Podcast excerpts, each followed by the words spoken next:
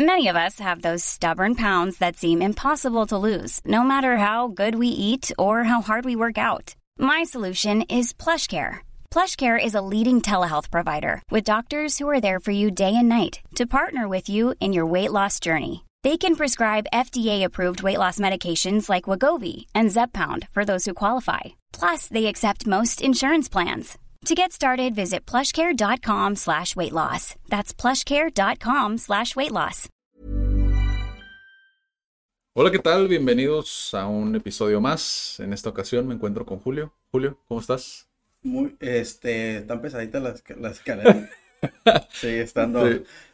Sí, Julio también sufrió el, el, el, la experiencia de llegar acá. Sí. Eh, estamos en un tercer piso, digo, contexto. Sí, sí. Eh, la verdad que Julio también, al igual que como los psicólogos que hemos tenido anteriormente, primeramente tengo que felicitarte Mm, por la cantidad de contenido que sacas constantemente. Mm, Eh. Yo que veo en diferentes industrias eh, lo descuidadas que dejan muchas veces las redes sociales, Sí, eh, me llama mucho la atención que en psicología sí se le da como mucha continuidad.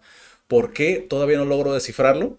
Todavía sigo trabajando Continuidad de que del, del, del contenido, o sea, de estar sacando constantemente.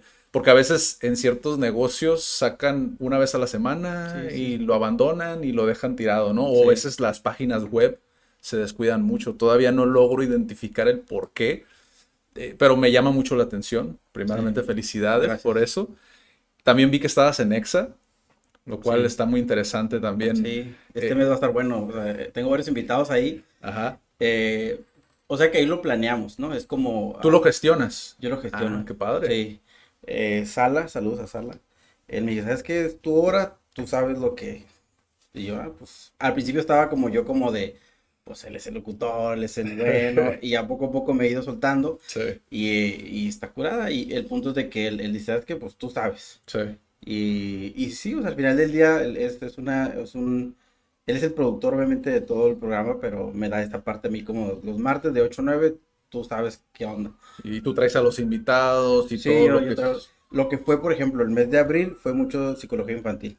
Ajá. Yo, yo soy psicólogo, con, eh, maestro en psicoterapia gestalt. Ujú. Entonces, pero yo no atiendo niños, ni adolescentes, ni Sí. parejas. Yo me enfoco puramente en personas eh, en cuestión individual.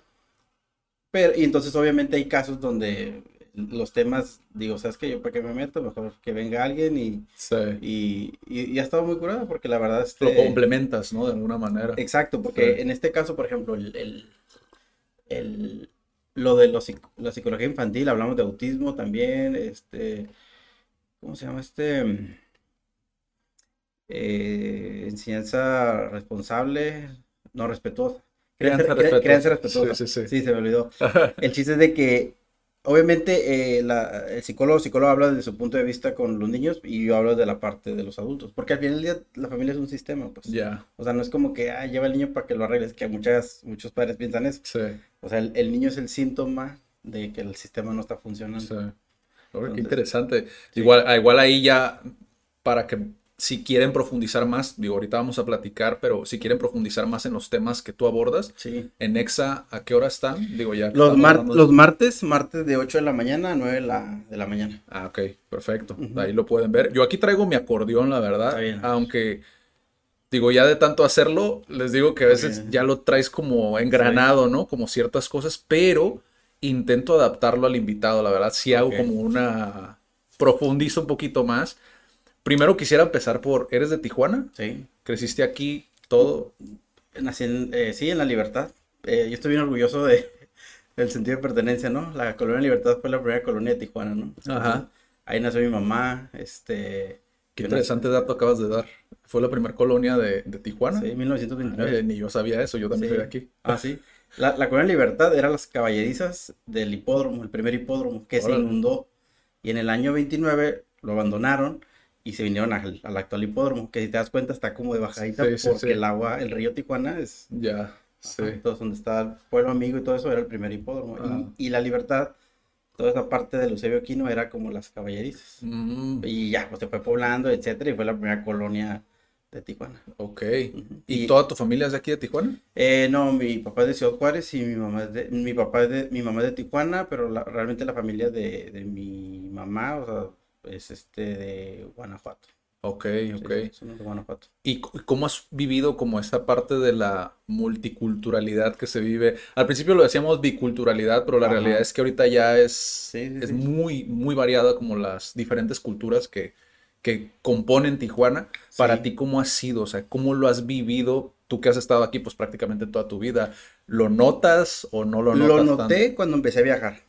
Ok, Cuando yo vivía aquí, yo siempre me sentí orgulloso de ser de Tijuana, pero Sí. yo decía, pues, ha de haber algo mejor, ¿no? sí, de alguna manera lo normalizas, ¿no? Ajá, obviamente. Y, y creo que también se llama sentido de pertenencia. O sea, si está feo la ciudad es que es. Sí, sí.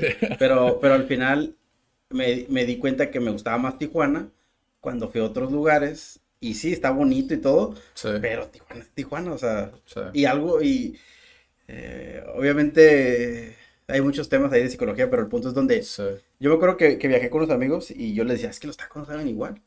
Y, Ok. y, y- y no era un tema, a lo mejor, digo, no lo había visto así, pero en ese momento yo me acuerdo que yo- decíamos, los tacos saben diferente, allá, allá pides un taco de bistec y te lo hacen en una parrilla y, y no sabe bueno, o sea, Ya, ya. o sea, es comestible, pero no es lo mismo. Sí. Y la comida no me gustaba tanto. Sí, sí. O sea, en la Ciudad de México, sí, la comida callejera está muy buena, Ujú. pero, pero obviamente tiene otro tipo de sabor diferente de Tijuana. Sí. Entonces, cuando regresé a Tijuana otra vez, me di cuenta que, que, que Tijuana tenía los... Sí. Yo decía los mejores tacos y ahorita ya creo que ya es... eh, pues sí, o sea, ya todo el mundo sabe que realmente en Tijuana hay muy buenos tacos. Sí. Pero yo creo que empecé como a admirar más a Tijuana, esta multiculturalidad, a partir de que empecé a salir. Dije, sí, cierto, o sea, eh, una vez fui a París también y a Londres y obviamente mm, está muy bonito, pero Tijuana tiene esa parte, o sea, Tiene esa esencia, ¿no? es esencia. Ajá. Y algo que para mi gusto está ahorita fluyendo, que también trae problemas, son los edificios. A mí me encantan los edificios. Entonces, ver edificios, salir de mi casa y ver como que Sí. eso, a mí me encanta. Fíjate qué curioso. Yo también siento lo mismo, pero a veces como que, como que te da cierto reparo el compartir como eso de me gusta ver los edificios, Sí. porque algunas personas lo toman por el hecho de, pues sí, pero muchos eh, edificios, ¿no? Que de cierta sí, sí. manera como que la, la, ciudad que ya pierde esa esencia, ¿no? Sí. Hay personas como más puristas en ese sentido de que no les gusta, ¿no? Como esa parte. Pero a mí también, a mí también, de hecho a mí también, yo siento, eh, hace no mucho estaba hablando con una persona, un estadounidense, bueno, que realmente es británico, pero Ajá. ya toda su vida prácticamente ha vivido en Estados Unidos, y él me decía, a mí me gusta mucho el ruido, Ujú. Y yo decía, ah, mira, conecto contigo porque me pasa lo mismo, Sí. no sé por qué, no sé qué estará cableado acá arriba, que Sí. a mí me gusta el ruido, me gusta escuchar ruido, aunque no me concentro bien con ruido, pero me gusta el hecho de la ciudad como tal, ¿sabes? El Y- concepto de ciudad. Y, y tiene mucho que ver con proyección, o sea, de, Sí. de- por ejemplo, yo, yo a veces me considero en esta parte romántica o de romantizar las ciudades como Woody Allen, que anda en. Manhattan y, Sí, o sea, como sí, bien sí. bonito y todo, pero hay otros directores que te dibujan Manhattan como lo peor, o sea, como, no me acuerdo, o sea, Taxi Driver que eh, todas las calles sucias y hay muchos malandros, o sea, sí es cierto, pero, pero Woody Allen te pone la ciudad como bonita, así como que puedes caminar. Yo, yo, en mi romanticismo en Tijuana, yo de repente cuando cruzo para, ahorita vivo en, en la Hidalgo, pero cuando voy a Libertad, que tengo mi familia, este, cruzo el puente y toda la vida he cruzado ese puente, o sea, y, pero ahorita lo veo y con los edificios, este, no sé, me genera mucho, eh, Sí. eh, hablaba con un maestro de, de esto y que, que como nosotros a veces vivimos, tenemos estos episodios, se le llamaba episodios cuasi psicóticos donde vamos fantaseando Mm, cosas. Ya. Entonces a mí me sucede que cuando paso el puente de río, empiezo como a fantasear de que la ciudad y ni, ni me pelan, ¿no? O sea, yo, me- si voy me van a cobrar renta Sí, y todo, me, me pero, pasa lo mismo. sí, pero, pero al final ya es como esta, Cuasi esencia. psicóticos, qué interesante, ¿eh? Sí, Acabo de aprender algo, algo nuevo. Sí. Eh, me, se me hace muy cool porque creo que acabas de dar una descripción de Tijuana que no se había presentado en el, en el, en el podcast como Ajá. tal. Digo, muchos hablan de la proximidad, ¿no? El hecho de que está como céntrico a Tecate, Ensenada, ¿no? De cierta manera como que tienes todo a la mano, Ajá. ¿no? Algunos no, algunos dicen, no, es que está aislado de todo. Te digo, el gusto se rompe en géneros, pero tu perspectiva de alguna manera como más hacia la esencia se me hace muy cool y creo que es algo que vamos a utilizar ahí en los eventos que hagamos con los estadounidenses para compartirlo. El inglés, ¿cómo ha sido para ti tu, tu experiencia con el inglés? Pues yo el inglés no lo hablo, pero lo entiendo bien, o sea, yo a veces puedo ver una película y sé lo que está pasando y todo, pero, y, y sí he pensado como en la parte del, tengo, o sea, por, tú sabes que ser tijuanense, pues tiene familia gringa, ¿no? Entonces, Sí, sí, sí. y hablan inglés y todo, pero realmente nunca, Ajá. realmente nunca, sinceramente nunca me ha dado por aprender inglés. Sé que es importante, Sí. pero también en mi práctica profesional digo, bueno, realmente no lo voy a usar, o sea, Sí. entonces por, por esa parte también como que digo, "Ah, creo que es importante, si, si lo supiera me sumaría más que no lo, ahorita que no lo sé, pero creo que el inglés que se va transformando en el spanglish, pues al final del día sí nos modela mucho en la manera de pensar, Sí. porque es como, eh, no sé, el, el término de ciertas palabras en español es de origen femenino y en inglés o anglosajón o germánico, que es del anglosajón, tiene una connotación más de hombre o al revés, Sí. como la luna, la luna en inglés es the moon y en español es la luna, o sea, es una mujer la luna. Sí, sí, sí. Hasta hay historias aztecas de que la luna con etcétera. Pero entonces sí tiene mucho que ver también el efecto de las palabras en la manera de cómo vamos pensando. Entonces el- Sí. el hecho de estar en una frontera y tener estos dos idiomas, quieras o no, va transformando también la idea de mundo que vamos concibiendo Sí. en la ciudad o donde vayamos. Sí. Sí, es que también es como, digo, hay, hay, hay veces que cuando grabo con, con Daniela, que es también con alguien con quien grabamos aquí, que es una de las cofundadoras, ella pues es docente, ¿no? Enseña el inglés y ella lo comenta como, como que desarrollas esta otra personalidad en el, en el idioma, ¿no? Y a veces dices, te sientes libre como de expresar ciertas cosas que no lo haces en tu lengua madre. De hecho, hay, hay un caso muy claro con uno de los alumnos eh, que en español se siente mucho más libre de poder Sí. expresarse y decir las cosas que le molestan que en inglés. En inglés es como muy cerrado, ¿sabes? Sí, porque por ejemplo allá dicen I love you y I love you es Ajá. y aquí es te quiero, te amo, Mm. eh, te aprecio, me encariño contigo, o sea, es toda una gama. Sí, sí, sí. Pero eh, yo había leído que, que, hay ma- que el inglés tiene más palabras que el español. Yo pensé que era al revés, Sí, pero el, el inglés tiene más palabras que el español. ya. Es más rico en su contenido, pero el español tiene, ¿cómo te lo puedo poner? La experiencia, no hay suficientes palabras para describir la experiencia humana. No existen, no existen. Ujú. Por eso los filósofos a veces crean palabras para poder dar a entender un concepto que ellos tienen. Ya. El que más así me encanta es el, se hay uno que se llama Dasein, de Heidegger, no sé si lo has escuchado. No. Ok, eh, el Dasein, no sé cómo se pronuncia en alemán, la verdad, Ajá. pero es el ser ahí, o sea, el ser arrojado. Ok. Y es, y, y es ¿cómo, cómo lo describes? Pues quién sabe, pero él dice, el Dasein es el, el, el sujeto arrojado al mundo, o sea, Sí, ¿cómo ni qué? Solamente somos sujetos arrojados, somos Dasein. sí. Y, y, y esa es la parte donde con el español e inglés, pues obviamente hay palabras que solamente un- uno de Tijuana puede, eh, y que yo creo es lo mismo en todas partes, ¿no? Como hay, una palabra que yo siempre a mis pacientes les digo cuando llegan, ¿no? Cuando hablamos de que tiene que ser la comunicación clara. Y yo le digo, ¿sabes lo que es un pendejo? ¿Tú sabes lo que es un pendejo, Adrián? Una persona que con falta de interés podría ser, con sin esa empatía podría ser. Pendejo es un niño en Argentina. Ah, sí, cierto, sí, cierto, sí, sí. Entonces, ¿cómo? Depende de la connotación que le des, ¿no? la- exactamente. Sí. Y, y no es lo que dices, ¿cómo lo Ya, dices? ya. ¿Sí es Sí. Porque hasta ahí darle pendejo, un pendejo. Creo que también en alguna parte de la República, ¿no? Creo que también. No estoy seguro. Sí, creo que sí. No, no recuerdo dónde, pero creo igual si están viendo desde esa parte de, de específico, dejen en los comentarios. Sí. Porque sí creo que lo había escuchado también en alguna parte de aquí de, de- de- de México. Si mal no recuerdo, creo que de Sinaloa, no estoy seguro, pero creo que por alguna parte, ¿no? Algún pueblo. Pero se me hace muy interesante por, porque muchos desconocen como esa dinámica que existe en Tijuana. Lo sé porque he visto en comentarios, en diferentes videos, ¿no? De personas que vienen. He visto que viene Luisito Comunica, ¿no? O vienen diferentes youtubers. Y pues obviamente no profundizan porque lo que se ve nada más es lo superficial, ¿no? O sea, no se profundiza en Tijuana porque muchas veces también como que existe cierto peligro, entre comillas. Y, y veo que la gente literal, o sea, tienen estas dudas, ¿no? De, a veces creen que todos los que viven en Tijuana hablan inglés.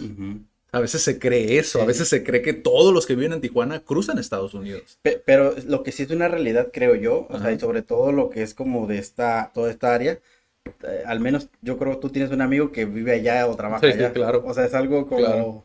Y yo pienso que eso es, no sé, eso es como desde mi egocentrismo creyendo que, ay, nomás mis amigos van allá y los Sí, demás no. sí, sí. Pero en mi, en mi cuadra, probablemente yo y otra persona éramos los únicos que, que los papás trabajaban aquí. Sí. O sea, mi abuelo también iba y venía, pero, pero realmente, y bueno, y tíos, pero realmente mis papás eran como que trabajaban aquí en México. Sí. Pero, Sí. pero es algo muy común. Sí, y también, digo, esa, esa dinámica que igual tuvimos a Minerva, de hecho, que ella trabajó prácticamente desde que salió de la preparatoria Ajá. en Plaza Las Américas. Ah, O sea, y es, es un caso de muchos de, de- de- de chicos que nacen en San Diego sí. y tienen esta doble nacionalidad. O sea, Sí. sí es, eso sí es una realidad. Sí, pero existe otro, este otro sector donde, pues a veces nunca en su vida han cruzado. Ajá, también. O sea, que, que viven en Tijuana y nunca han cruzado. Y, o- y está aquí a Ajá. cinco minutos. Sí. ¿Tú recuerdas, digo, esto lo, esta pregunta de que, que, que, que tengo curiosidad por hacerte, ¿recuerdas el por qué tú decidiste no, no aprender inglés? O, o, o por, te comento, ¿no? Sí, sí, sí. Porque hemos tenido aquí en el podcast personas que tienen muy claro el bloqueo que tuvieron con el idioma. Ok. O sea, algunos fue en la preparatoria, algunos fue en la secundaria con una profesora que les caía mal y desde ahí como que agarraron esta connotación negativa del idioma. Ok, sí, fíjate, no, no, lo, no lo recordaba, pero yo, no sé, yo desde niño siempre he sido muy analítico, ¿no? Entonces yo me acuerdo que en ese tiempo, en la secundaria, prepa, yo era rebeldazo, ¿no? Sí. Entonces yo dije, no, yo en la vida jamás voy a cruzar otro lado. Ya. Ellos, ellos son el imperio, o sea, ellos son los malos sí, sí, y sí. Yo puro consumir en México Sí. y mi cultura, etcétera. Y yo, por, y de- yo de hecho yo crucé ya grande, o sea, mi Por el, familia cruzó- sí, el patriotismo. Sí, ¿no? yo era un patriota Sí. que después ya después supe la diferencia de nacionalista y patriota y, Sí. y- y esta parte de estar orgulloso de donde eres. Pero sí, yo me acuerdo que mucho en la adolescencia yo era, que te digo, yo crucé ya como hasta los veintitantos, ¿eh? Ok. Porque yo, la verdad, ni, ni me interesaba. Sí. Eh, iba a los paseos, no sé si te tocó este, los paseos que hacían las primarias, que aunque no Sí. tuvieras visa pudieras ir Sí, sí, sí. antes del... Sí, del- al zoológico. a Disneylandia. Ajá, sí, y, no, sí. y no tenías visa y podías ir y venir. Y hay niños que se quedaban allá, ¿no? Qué buenos tiempos aquellos. antes de, antes del, de los atentados, ¿no? Del del 2001. 9-11. Ajá. Ajá. Pero yo me acuerdo, o sea, una era esa razón que yo realmente dije, "Ay, yo no, Sí. o sea, yo no quiero hacer nada de ellos. Ya después cuando conocí, este, que mi mamá vivía en Los Ángeles también, este, se mudó, se mudó y todo, pues obviamente empecé a conocer más y dije, ah, pues la verdad está bien curado. Sí. Y de hecho cuando, no me gusta cruzar, pero cuando cruzo sí digo, ah, la verdad está Sí. curado. Me pasa igual. Sí, o sea, tienes la oportunidad de hacerlo, pero pues a veces dices tú, ¿Para qué? ¿para qué? Ajá, ¿No? Sí, sí, sí. Para los que están al sur, que no tienen esa posibilidad, yo sé que nos van a juzgar muy fuertemente, pero pues es que es algo que dices tú, es mejor estar bien donde estás, ¿no? O sea, Sí. y sacarle provecho a donde estás. Si tienes la oportunidad, bueno, pero pues también es, es- se vale, ¿no? Y luego son dos horas de... de- de- Sí, luego guarda la línea. O sea, eh, eso es lo peor, son mínimo dos horas de estar ahí parado o caminando o, o en el tráfico, o sea, y sí, Sí, o sea, sí, sí. es el estrés de estar ahí. Puedo, puedo ver un- el, el por qué, digo, igual no, no quiero asumir, ¿no? Pero puedo ver el por qué te decidiste por la psicología. O sea, por estar platicando contigo, creo que puedo más o menos ver el por qué, pero ¿por qué decidiste estudiar eso? O sea, en el momento en el que saliste de la preparatoria, ¿tú ya lo tenías claro? No, ¿O estuvo estuvo bien curada esa, esa anécdota. A ver.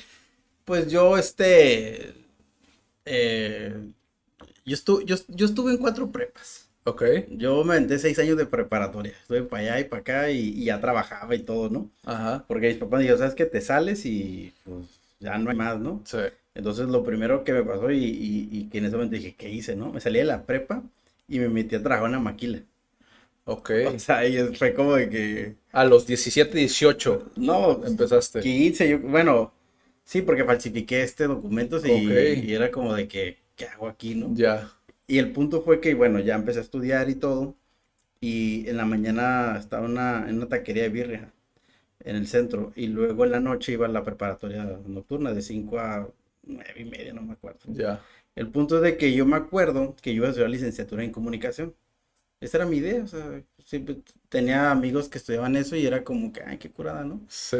Entonces un buen día, la maestra de psicología, fíjate, bien curioso, la, la materia de sexto semestre era de psicología. Ya.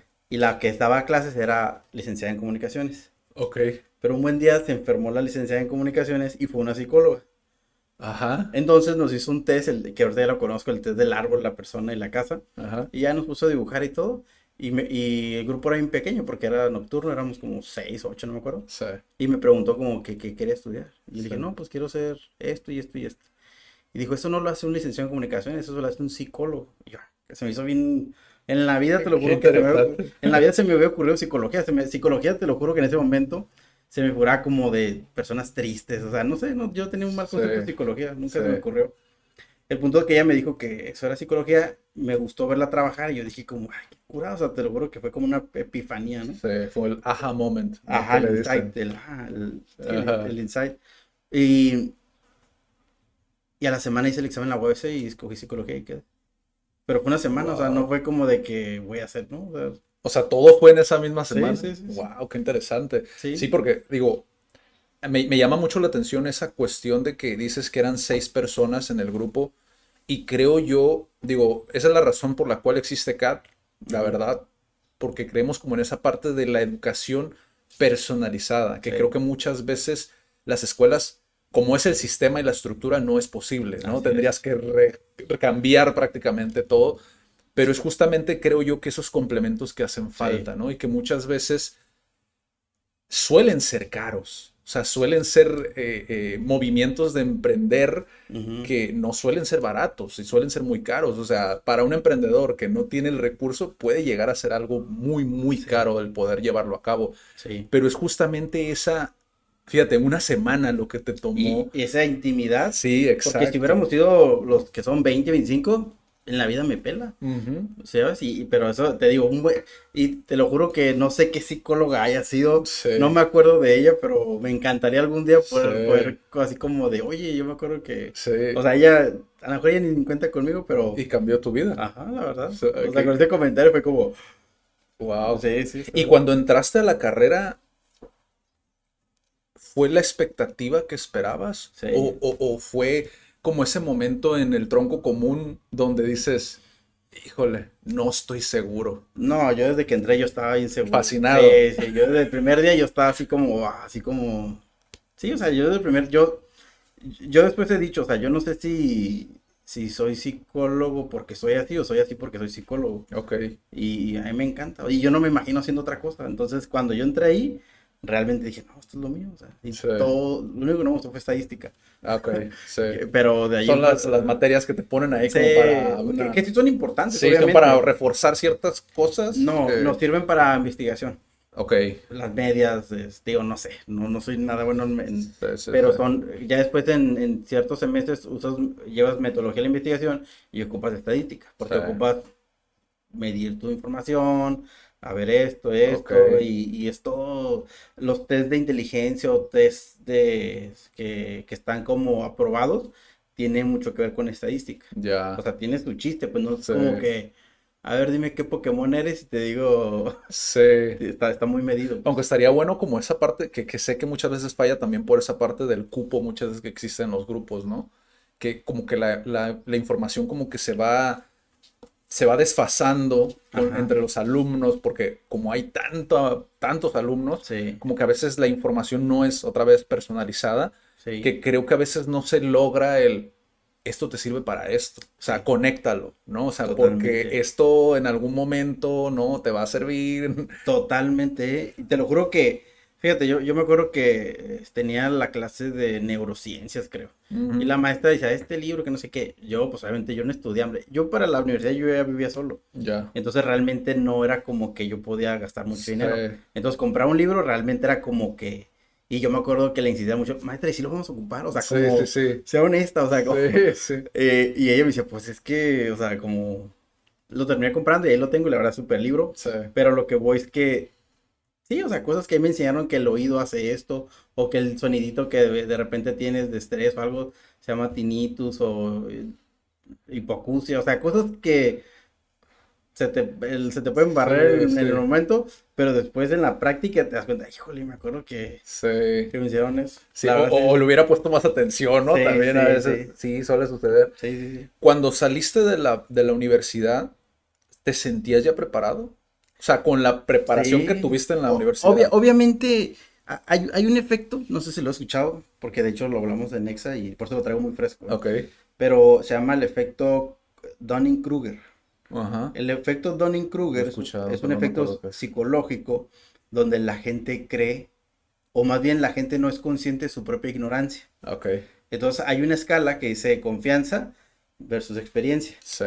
Entonces ahí está el monte de la confianza, donde yo me sentía en chingón de, no, hombre, ya, o sea, ya quiero salir y, pero, la, pero no tenía experiencia. pues. Sí. Entonces, eh, y, y esa, esa confianza va disminuyendo por la, porque te das cuenta que son un montón de cosas que, Conforme vas avanzando. eh, que, que esa es la frase tan común que, que me hace, que me caía gorda en su momento, pero que tiene todo el sentido del mundo, es de que entre más sabes, más ignoras. Sí. Porque te das cuenta que Sí. es un, Sí, sí, sí. es un montón de cosas. Entonces, esta escala va así, el monte de la confianza y luego llega el valle de la desesperación. ¿Cuál es el valle de la desesperación? Pues que te das cuenta que, que no sabes. Sí. O sea, te das cuenta que... Sí.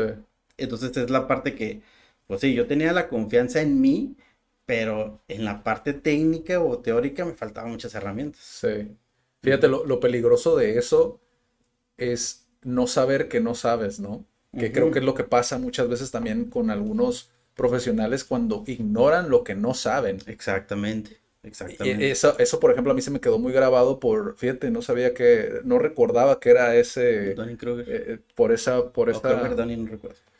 eh, yo lo escuché de Ray Dalio, que es uno de los inversionistas más importantes en el mundo, ¿no? Que está muy, de- muy, curiosamente, siendo inversionista, está muy vinculado al desarrollo personal, Sí. lo cual a mí se me hace como algo fuera de lo habitual, porque normalmente siempre es como más tirado hacia el lado financiero, Ajá. como muy frío, metódico, ¿no? Y todo este rollo.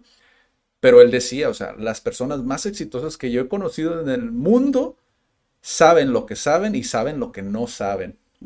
Y eso, a mí, por ejemplo, en su momento, que fue hace como cuatro años cuando lo escuché, me cambió a mí la vida. Porque sí. Sí. es verdad, o sea, cuando no sabes, creo que a veces cometemos el error, que lo he platicado también con algunos profesionales, de ponernos en un pedestal. Sí, Entonces no nos permitimos vernos de alguna manera humanos Sí. ante el al paciente o el cliente, ¿no? Entonces es como, no es que yo espero un servicio perfecto de tu Sí. parte, ¿no? sí, Que pasa mucho con los negocios, la verdad, a mí me pasa mucho, ¿no? Que es, ah, es que yo quiero vender más, sí, ¿no? Y es como, a ver, pero es que no funciona así, o sea, hay Sí. cosas que tienes que hacer. No, pero es que yo quiero vender más porque a mí fulanito y sultanito me dijeron que sí se puede hacer, ¿no? Entonces como que todos se ponen en un pedestal y no permiten ver que es como, no, a veces las cosas no van a funcionar, a veces no va a servir, ¿no? De esa Funciona- te manera. funciona así. Ajá. Pero si lo quieres eh, eh, magnificar, ya no te va a funcionar.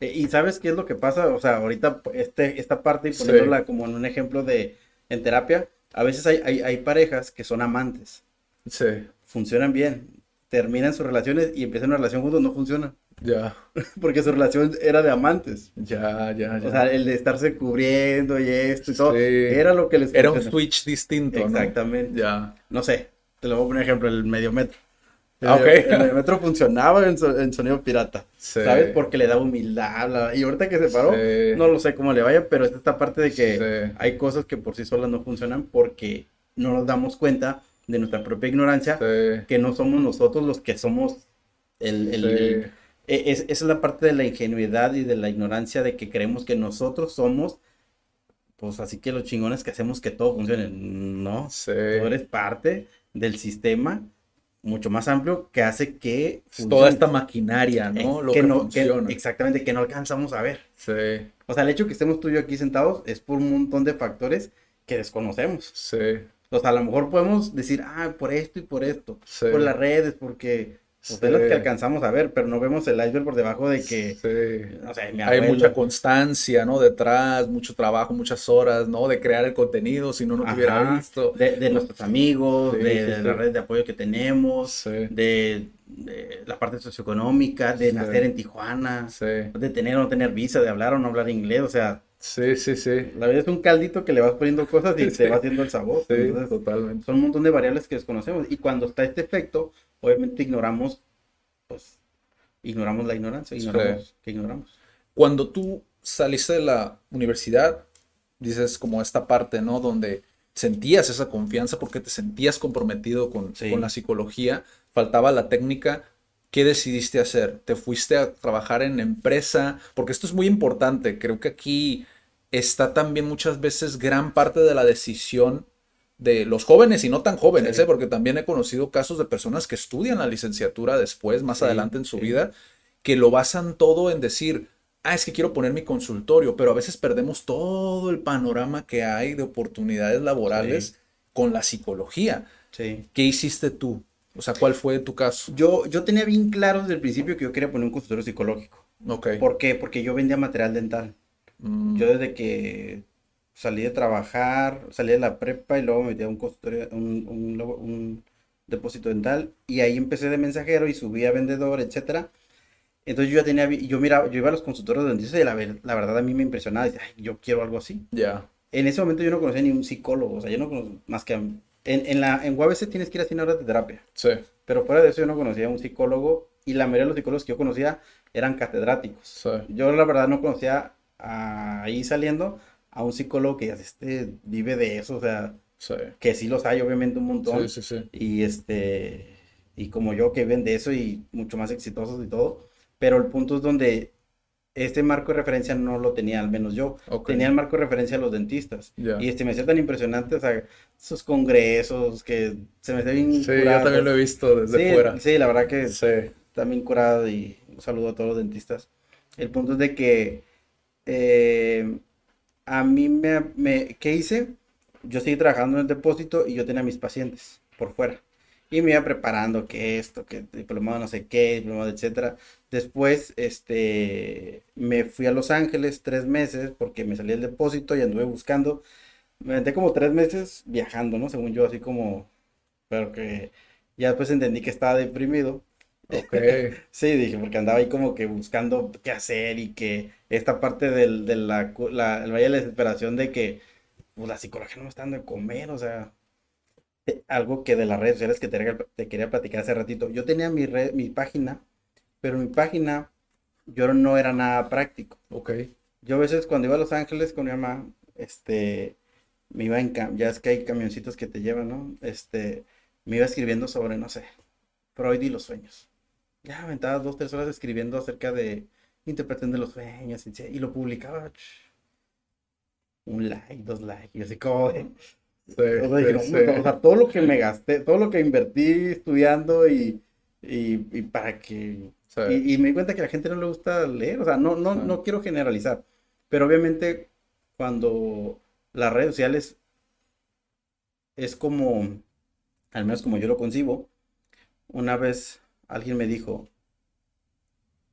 a nadie le gusta que le vendas, pero todos quieren, todos quieren comprar. Entonces, mis redes, si te das cuenta, yo nunca pongo ven a terapia o terapia Jamás, no, no, o sea, yo nunca les pongo en, mi- en Sí, mis- sí, en mis sí. cuentas, ven a terapia, o sea, yo, puro- yo subo contenido que me manda la gente también, videos, memes, o sea, de todo.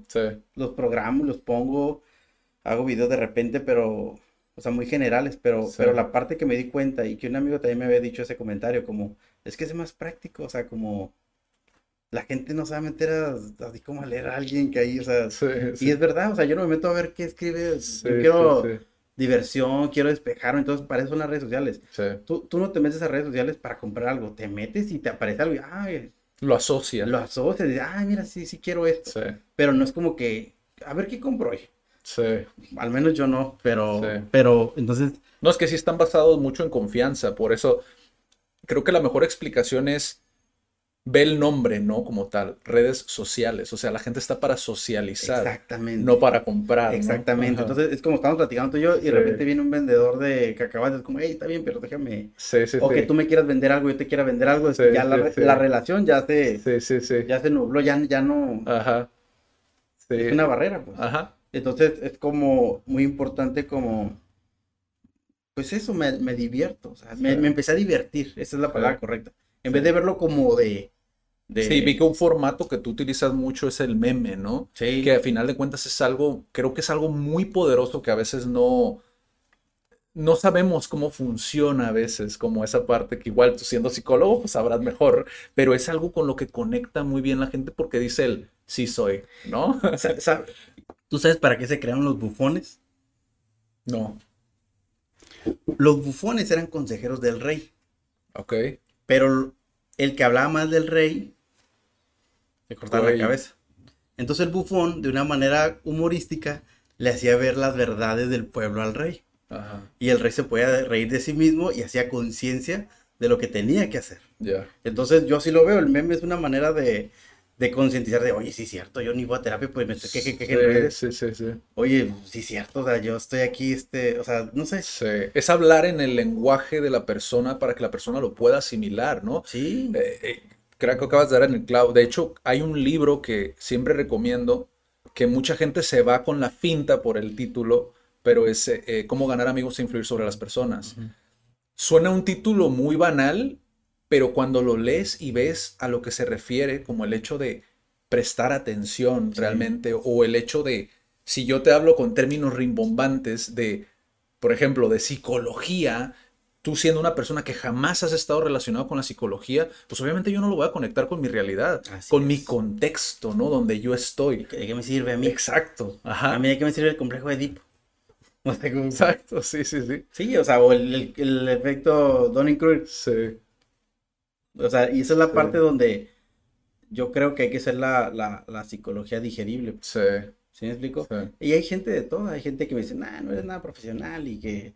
Pero pues bueno, este contenido es para ti. Sí. ¿Sabes? O sí, es que, es que mucha gente tiene la, también la idea. La, idea de la psicología como algo más tradicional. Eh, no, no lo vemos muchas veces como debe de ser, ¿no? Que es cada uno, cada profesional lo lleva de manera distinta, ¿no? Uh -huh. O sea, como me decía, no recuerdo si fue Elsa, la psicóloga Elsa, que decía como, no, a lo mejor no soy el psicólogo para ti. Exacto, ¿no? así es, eso es. Sí. Y a mí, y a mí en la personal, en mi... Eh, eh, obviamente como terapeutas tenemos que estar en constante terapia. Yo, sí. yo he tenido como nueve terapeutas. Y con cada uno he aprendido cosas diferentes. Hay unos que de plano digo, pues no. Sí. Y hay unos que, que digo, ¿sabes qué? Mi sensei, o sea. Sí. Pero pero eh, eh, te lo voy a poner así. 15% es el enfoque, porque hay diferentes tipos de enfoque, cognitivo-conductual, gestal, sistémico, psicoanalítico, etcétera, etcétera. 15% es la técnica, pero el 85% es la relación terapéutica. Sí, eso, eso es lo que hace el cambio, porque la relación al final del día es un aprendizaje. Uh -huh. Y ese aprendizaje hace cambios neurológicos en tu organismo. Yeah. Entonces hay un cambio, o sea, siempre sí. hay un cambio, sí. pero no nos damos cuenta de ese uh -huh. cambio. Entonces, el estar con una persona siendo honesto, siendo lo que se es, sí.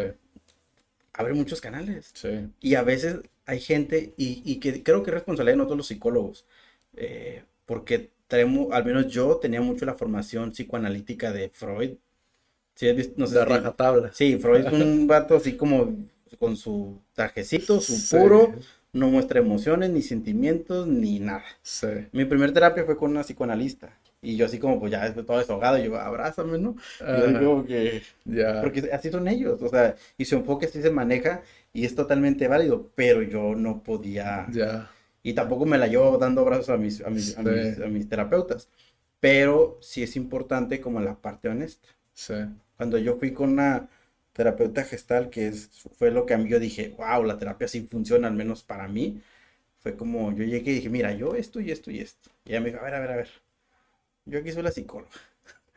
Bájale dos rayas a tu tigre. O sea, ya, la, o sea, yo me quedé como, me confrontó. Sí. Y, y, y esa es la parte bien importante porque muchas personalidades, y yo me, yo me pongo dentro de esas, manipulamos, pues, manipulo, más bien para no hacer contacto con lo que me está afectando y como sí. hago un chistecillo, ay, o sea, me voy, me voy. Y, y, y, esta terapeuta me confrontaba, o sea, me sí. hasta que o sea, fui yo. Sí. Y es, es, lo que se llama gestal pelar la cebolla. O sea, okay. quita lo que no eres. Y se queda lo que tú eres. ¿Y qué es lo que tú eres? Pues este organismo y ya. Sí. Entonces, esta experiencia está bien bonita cuando la vas desarrollando y te vas permitiendo empezar a sentir. Pero a veces confundimos el sentir con el pensar. Sentir es Sí. El, tengo calor, mis labios, mis piernas, o sea, esto. No lo que me imagino, Sí. porque es una ilusión. Y cómo, cómo, digo, creo que mucha gente, y creo que esa es la cuestión de lo poderoso que puede llegar a ser el contenido, ¿no? Porque creo que a veces es tan abstracto, lo platicaba con Daniela cuando hablábamos del amor propio, por ejemplo, desde nuestra perspectiva, el desarrollo personal a veces es tan abstracto, ¿no? Que a veces nos creamos nuestras propias interpretaciones, ¿no? Creemos que algo es así porque lo dijo, no sé, un psicólogo, ¿no? Vamos a poner este psicólogo que es muy famoso, ah, siempre se me olvida su nombre. Eh, sale en, en un programa de hoy, sale en la radio también, pero no me acuerdo. Pero vamos a poner un psicólogo, ¿no? Ujú. El psicólogo ¿Lozano? Lozano. Pero él no, es psicólogo. ¿No es psicólogo? No, él es médico, creo. Ah, creí que era psicólogo. Pero él se fíjate. enfoca, enfoca en el desarrollo personal. Ajá. Pero bien importante eso, no todos los psicólogos son terapeutas. Ya, Esa es la gran diferencia. ok. Un psicólogo puede ser organizacional, puede ser Sí, educativo, sí, sí. Ajá. eh, pero no da No terapia. da terapia. Para dar terapia Ok. tienes que tener una especialidad. Ok, eso no lo sabía. Sí, ¿Cómo es- funciona eso? Eh, por ejemplo, eh, es como el médico, es un médico general. Ok. Y es, pues, a ver, de No gripita. es especialista en... Mm, No, entonces no- él no puede llevar un caso de psiquiatría, que me ha tocado mucho que se siente con ansiedad de llevar al, al CIMI y les- le receta medicamentos psiquiátricos. Está bien complejo eso porque no sabes lo que esa persona necesita. Y por eso la gente dice, no, no me sirvió el medicamento o me puso peor, porque obviamente no, desconoce el tema de la salud mental, no lo conoce, no lo conoce y es esta parte. Entonces, el psicólogo es, es y hay diferentes tipos de psicólogos también. Hiring for your small business? If you're not looking for professionals on LinkedIn, you're looking in the wrong place. That's like looking for your car keys in a fish tank. LinkedIn helps you hire professionals you can't find anywhere else, even those who aren't actively searching for a new job but might be open to the perfect role. In a given month, over 70% of LinkedIn users don't even visit other leading job sites. So start looking in the right place. With LinkedIn, you can hire professionals like a professional. Post your free job on linkedin.com/people slash people today. Millions of people have lost weight with personalized plans from Noom, like Evan, who can't stand salads and still lost 50 pounds. Salads, generally, for most people, are the easy button, right? For me, that wasn't an option. I never really was a salad guy. That's just not who I am. But Noom worked for me. Get your personalized plan today at Noom.com. Real Noom user compensated to provide their story. In four weeks, the typical Noom user can expect to lose one to two pounds per week. Individual results may vary. Están psicólogos clínicos, psicólogos generales, psicólogos educativos, Sí. pero el, el psicólogo es general Ajá. y luego te especializas en un enfoque, una técnica para dar acompañamiento. Ok. Eso no lo sabía, fíjate. Eso es bien importante. Sí, e- eso, eso no lo sabía. Pero fíjate, qué interesante ahora que lo mencionas así, cómo a veces incluso fuera de ese mundo vemos el contenido allá afuera, ¿no? Que muchas veces no son los profesionales, los que están dando terapia, los que están en el mundo real, vaya, ¿no? Sí. Los que están lidiando con estos tratos y escuchamos algo que conecta con nosotros Sí. y nosotros lo interpretamos, lo bajamos de la nube, Sí. ¿no? Lo bajamos a nuestra realidad, pero no lo interpretamos de una manera como debe de ser, que es sana, ¿no? Que es como, a ver, puede que funcione, puede que no te funcione, sigue adelante, ¿no? Y a veces es como, ¿no funciona? ¿Qué es lo que pasa? Ah, es vende humo, ¿no? Ajá. Y pasa mucho eso también. Los grupos de encuentro, que son los de desarrollo personal, te recomiendo leer a Yalom, Irving Yalom, Ok, porque los grupos de encuentro empezaron como estos grupos, mm, eh, terapia grupal, empezó como terapia grupal. Entonces, obviamente era mucho desde el enfoque psicoanalítico, pero el enfoque psicoanalítico no permite más gente, es como muy ortodoxo, muy hermético, muy como, además el psicoanalista ni habla, o sea, es una, el paciente es verborreico, que, que también el término paciente tiene, eh, es muy complejo en la psicología que a veces los psicólogos ni siquiera saben de qué están hablando, porque paciente es para los psicoanalistas, porque paciente es de que está enfermo, está neurótico, ok, pero para humanistas o cognitivos son clientes, ok. porque vienen por un servicio. Pero digo, es bien complejo. Yo la verdad Sí. digo, ay, paciente, o sea, como... Sí, porque todo, no me la complico porque también ay, el cliente, ¿no? O sea, pero bueno, es- son muchas cuestiones ahí, pero, pero básicamente los grupos de encuentro eh, empezaron a hacer esto, se dieron cuenta que funcionaba mucho en los pacientes psiquiátricos el contacto con los demás. Y obviamente sí, porque ahorita la OMS para una persona la cataloga como un ser biopsicosocial. Ok. Si tú tienes una- un padecimiento físico, te va a afectar en tu área psicológica y en tu área social. Si tienes un padecimiento psicológico, te va a afectar en tu área social y tu área física. Y si tienes un padecimiento social, ¿qué es un padecimiento social? Pues que te empieces a aislar, vas a tener problemas mentales y problemas eh, físicos. Sí. Si tú ves una película, el personaje principal tiene un problema en una de esas tres áreas. Ya. Algo tiene. Batman. Batman sí, está aislado. Sí. Socialmente está aislado. Sí. Y por ende tiene problemas pues, medio psicológicos que anda golpeando gente en la noche. Y físicos porque termina herido y quién sabe qué otras cosas que no salgan en la tele, ¿no? Pero, pero tiene mucho que ver eso. Entonces los grupos de encuentros te empezaron a dar por esta parte eh, terapéutica, luego empezó la PNL agarrando a Peirce, que es de la Gestal, y a Virginia Satir y no recuerdo qué otro psicólogo, y es donde empezaron a hacer como, ah, mira, esto funciona. Y sí, realmente los grupos de desarrollo personal van funcionando, pero viene esta...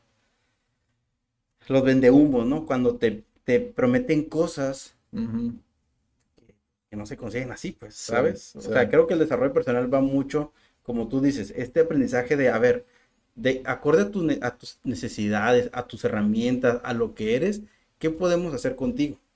O hasta dónde podemos llegar. Sí. Porque hay gente que realmente eh, no tiene las herramientas para llegar a otro nivel, porque, pues, a lo mejor ni se le ocurre o no es su intención, o Sí. pero eso es, es muy, el- los grupos de, de desarrollo personal que a veces se, se, se, se mal, se malentienden, es porque hay gente que los agarra como yo te voy a hacer millonario, o sea, yo te voy, Sí. y pues, Sí. o sea, Pero te, a veces- prometen, te prometen cosas que no. Pero fíjate, a veces también creo que muchas veces eh, se peca de la fantasía, ¿no? De decir, es que yo eh, creo, eh, creo que hay un término en Estados Unidos, en inglés, perdón, que, que es, que es algo como que lo, lo explica muy bien, que es el llegar a ser delusional, ¿no? Que es como, no sé cómo sería la traducción en español, pero es como ya fantasear, ¿no? Algo. Cuando tomas un contenido, estás súper desesperado ya por encontrar una respuesta, ves un clip, vamos a suponer de una persona, ejemplo, creo que no hay mejor ejemplo que este, Tony Robbins, ¿no? Ah, sí. Tony Robbins, que es una persona que lleva en la industria muchísimos años, ¿no? Que es una persona que si bien creo, creo yo, que es muy buen comunicador, lo cual lo hace peligroso, ¿no? Ah, Por ahí escuché un término muy bueno, encantadoramente peligroso, Sí. ¿no? Que si bien podría hacer mucho más daño, ejemplo, que ya hicimos un video también sobre eso de Robert Kiyosaki, ¿no? Que, por ejemplo, yo estoy en contra de ese tipo de cuestiones, porque ahí sí ya te están diciendo algo a través de su comunicación que es concretamente la respuesta. Sí. No hay nada más. Sí. Esta es la respuesta. Y creo que cuando lo haces de la manera que la hace Tony Robbins, por ejemplo, creo que no haces daño siempre y cuando consumas el contenido completo. Porque el punto de las redes sociales creo que muchas veces se peca de sacar de contexto muchas cosas, ¿no? De ver el efecto Hollywood, ¿no? Sí. De ver ya el resultado. Sí. Ya esto es. La ¿no? historia que te platicaron. Exacto, pero no viste el principio, ¿no? Pero también algo bien importante es de que eh, lo peligroso de las redes sociales es del contenido te lo mandan así como y no todo y no todo es para ti. sí, O sea, hay cosas que Sí. realmente hay videos que para mí son absurdos, pero obviamente Dios, yo entiendo que el algoritmo te los vende. sí. Tienes que tener tres cuentas bancarias y yo como ¿Sabes cómo? Sea, Sí, no, pero por ejemplo, ese tipo de contenido sí creo que es dañino. eh, pero pero sí hay gente que sí vive así, pues. Sí, Y es donde, ok, Sí. ese contenido sí es para cierta gente. En Sí. Netflix salió un documental de cómo hacerte rico, sí, eh, que, que, que cuida tus finanzas. sí. Son personas este, americanas que sí tienen dinero, que viven Sí. bien y que pueden llevar ese tipo de vida. Pero si yo lo veo, yo digo, y, o sea, y, a, y a veces, ahorita que te recomendé de Irving Yalom, Irving Yalom es un terapeuta, es un psiquiatra este, eh, existencialista. Y él te dice, ah, este, ah, pues me fui un mes a India a vacacionar porque en Stanford me dieron vacaciones. Y, Ya. y, ah, y me dijeron, este, o sea, y tú te quedas como, Sí, o sí, sea, sí. yo no me puedo dar ese lujo, Sí, ¿sabes? sí, sí, claro, claro. Entonces, y, y o que después de la comida me fui a pedalear por el parque y luego fui a pescar y, y entonces aquí, ¿dónde? O sea, Ajá. pero entonces yo creo que es esa parte que, que, que sí, o sea, y se vuelve tan popular que obviamente va a tener sus detractores porque no se sienten conectados con ellos porque obviamente no, no están, este, no están dirigidos para ellos, pero como Facebook o, bueno, no Facebook en general, las redes Sí. sociales no tiene un filtro, pues te lo Sí. te lo mandan. Y ese es el problema de las redes sociales. Que, que tú bien comentas eso, o sea, como no existe la opinión pública, Ujú. porque te descontextualizan y a ti ya te lo ponen y es como, esto es. Ya. Y tú, "Ah, entonces así es. Pero a mí nunca Sí, me sí, preguntaron si yo qué opinaba del puente o a mí no me preguntaron. O sea, alguien dijo, ay, Tijuana está decayendo. Somos mazapanes. Y, ah, así es. Sí, sí, sí. Pero a mí no me preguntaron. Sí, O sea, a lo mejor donde yo vivo no se está deshaciendo. sí. Pero esa es la parte que la opinión pública para mí no existe. Porque, o sea, es- alguien dijo un rumor y. Sí. Y- Pero fíjate, eh, fíjate, y justamente ese, ese, esa charla la tuvimos eh, eh, Felipe y yo, que igual que quienes no conozcan a Felipe ya lo he mencionado en otros episodios también, y ha Saludos. aparecido también en este, en este canal.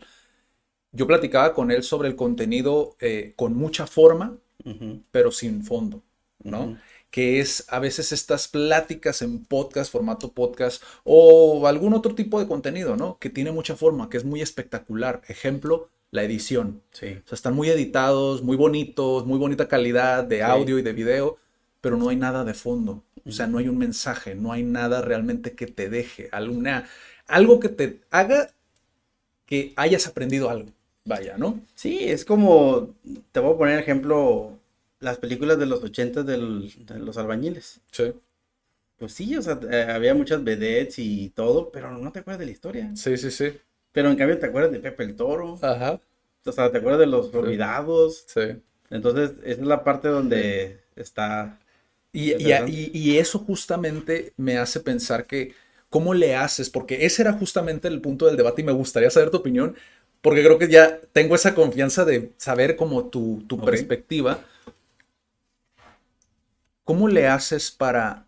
¿Se tiene que educar al que crea el video o a la gente que ve el video?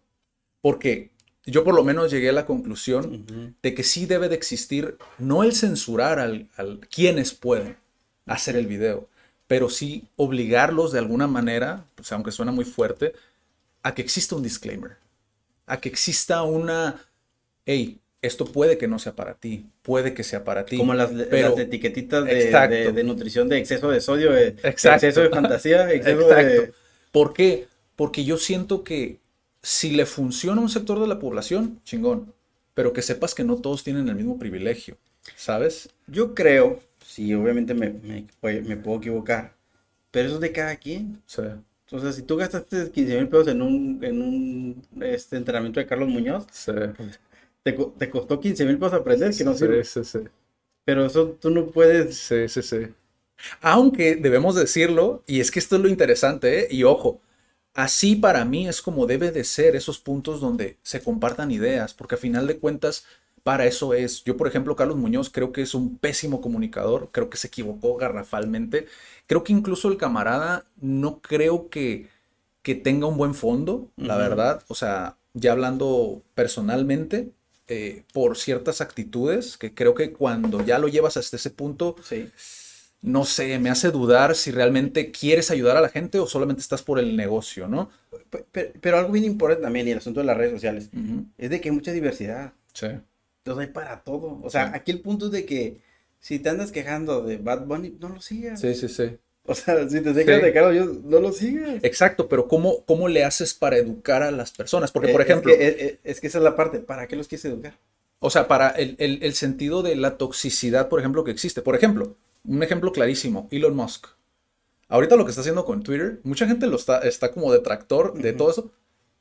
Pero, y el otro día escuché un- una opinión muy, creo que muy acertada, que le estás hablando a un camarada que está dentro de la inteligencia artificial, dentro de una industria de automóviles donde intentaron sacarlo a más no poder. ¿Tú crees que no va a poder con una página de red social? O sea, por Dios, estás hablando de una persona que es muy capaz. Creo que no hay una persona más capaz en el mundo para él que crear tal cual una plataforma como Twitter, destruirla y volverla a crear, ¿no? Que es lo que está haciendo básicamente. O sea, está creando un nuevo Twitter, Y- ¿no? sí, pero eh, bueno, así es mi pensar, ¿no? Que es como. Hay cuestiones sociales, pero son esas cuestiones sociales son las. a lo mismo, los medios te la ponen. Porque hay temas más interesantes que Twitter. Sí, Pero ¿cómo es que nos vamos de como, ay, es Elon Musk? Sí. A mí me vale si come o no come. sí. ¿Sí explico? O sea, como en mi día a día, que obviamente hay un factor que sí va a determinar Sí. mi manera de vivir, porque, ok, Tesla llegó, da trabajo, pero ¿qué tipo de trabajo? O sea, no les va a funcionar a todos, pero, mm, no sé, algo me va a afectar a mí, para bien el efecto mariposa, ¿no? Sí. Algo me va a afectar, Sí. pero en este momento es como, yo creo que es como, no es mi responsabilidad educar a la gente. Mi responsabilidad es educarme a mí y yo entender que eso para mí no es sano, Sí. ¿sabes? Y, y- Sí. y esa es la parte donde yo siempre le digo a la gente, tú vienes a buscar al terapeuta, no el terapeuta te va a buscar a ti. Sí. Y eso es lo más bonito que a mí que se me hace, que la gente si quiere cambiar, que también es otro tema eso de cambiar, pero va y busca. Yo no le voy a poner nada a nadie porque al final del día soy yo contra millones de Sí. personas que en el medio de la comunicación Sí. o del entretenimiento, ellos son trabajadores y ocupan una nota y Sí. te sacan que el hijo de esta el nieto de la María Guardia ya baja escalones. Realmente, o sea, las noticias, hay, hay un este, hay un filósofo que se llama Byung Han, Ajá. es surcoreano y está, está como popular ahorita con el CISEC. Pero él habla de las no, no- las no cosas. Las no Ajá. cosas es esta información y vivimos en el mundo de la infocracia, que es pura información, pura información, pura información.